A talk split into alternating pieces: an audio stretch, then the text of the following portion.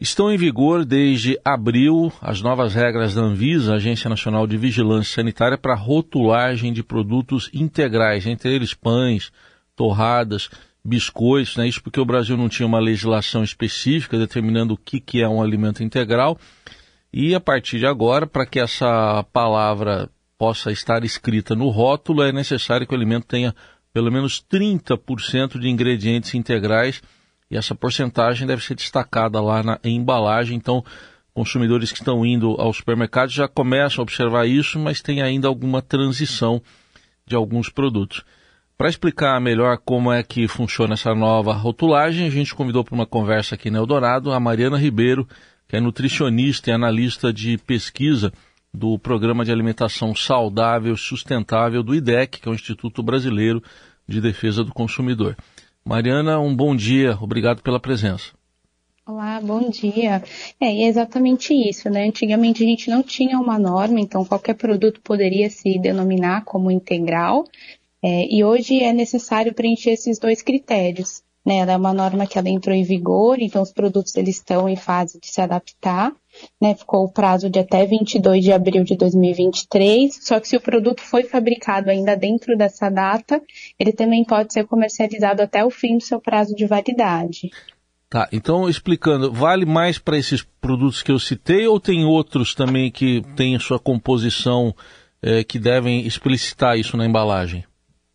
São os produtos mesmo que forem denominados como integrais, né? Eles precisam dessa informação.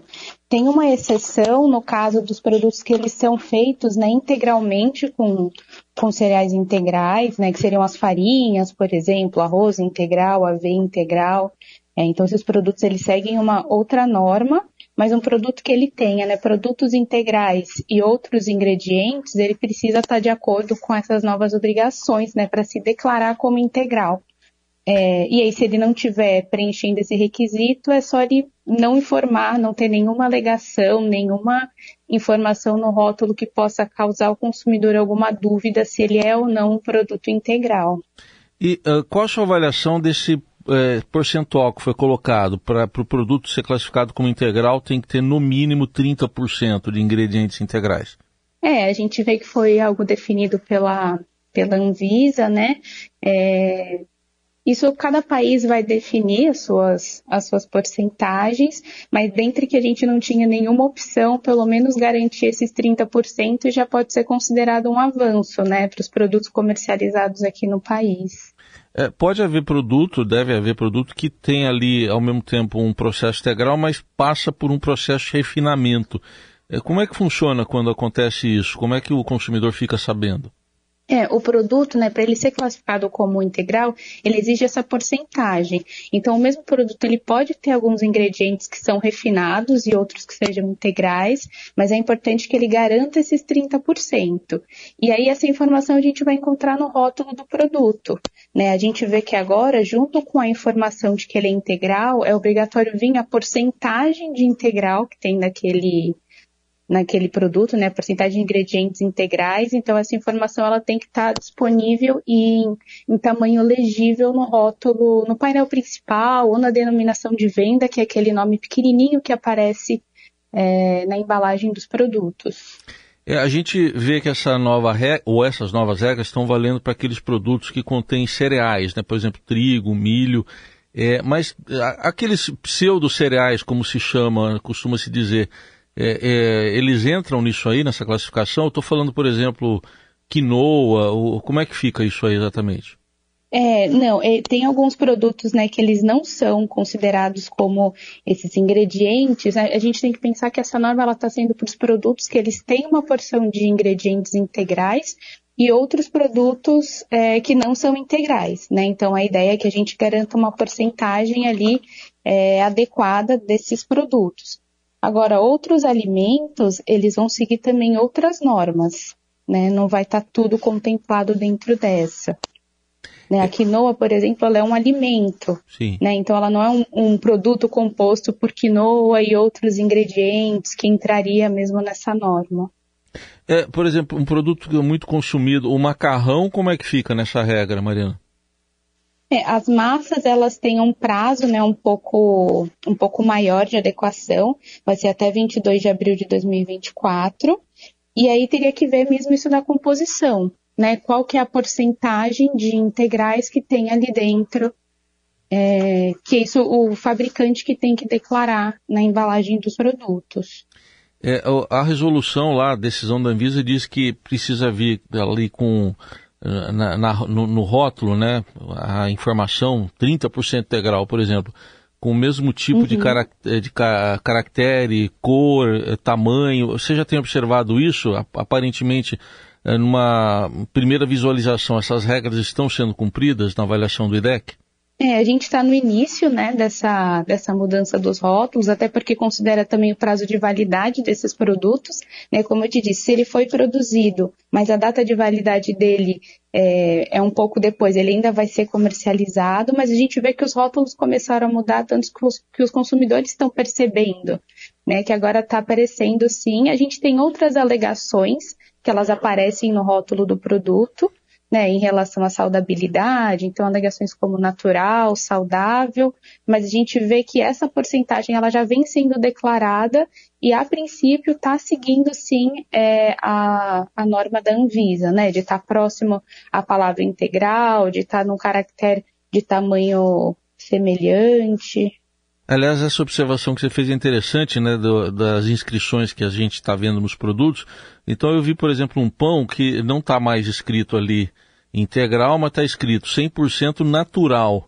É, como é que o consumidor uhum. pode lidar com isso? Quer dizer, é, é, o, o, produto vai lá e se autodenomina 100% natural. Como é que a gente pode ter essa certeza? Ele está cumprindo a regra aí?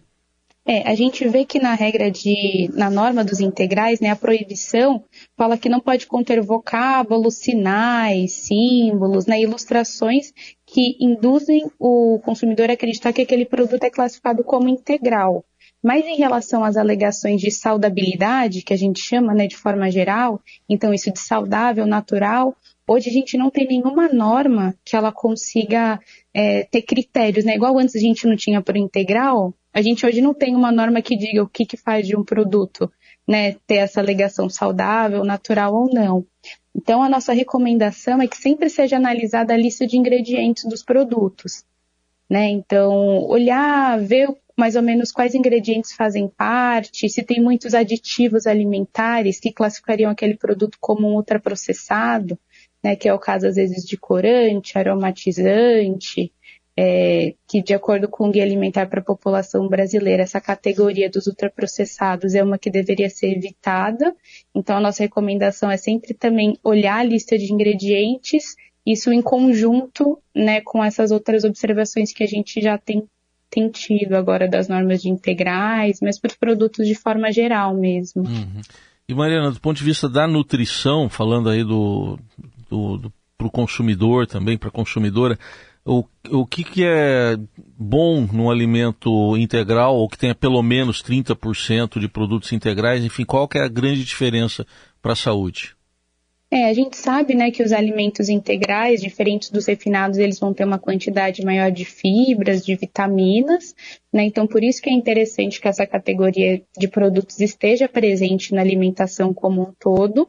Mas acho que é sempre em paralelo lembrar desse ponto que eu trouxe dos ultraprocessados, né? Mas além dele ser integral, é importante a gente olhar quais são os outros ingredientes que estão compondo esse alimento. Né? Porque quando a gente vai olhar para a alimentação num todo, é importante que a alimentação tenha como base né, os alimentos que a gente chama de in natura e minimamente processados. Então, frutas, verduras, vegetais, é, cereais, leguminosas como arroz, feijão. Então, é sempre importante a gente ver o padrão alimentar de forma geral, né? Porque isso, de fato, que vai proporcionar uma alimentação saudável. É, mas especificamente para os integrais seria isso, essa quantidade maior de fibras e vitaminas, né, que são benéficos ali para o funcionamento do corpo e tudo mais. Aliás, a, a, essa nova regra da Anvisa traz uma informação importante também pra, sobre aqueles alimentos concentrados ou em pó. É, o que, que uhum. deve ser considerado? É quando o produto estiver pronto, é isso? Por exemplo, eu vou lá e, e pego um achocolatado, misturo no leite. É, como é que a Anvisa classificou isso?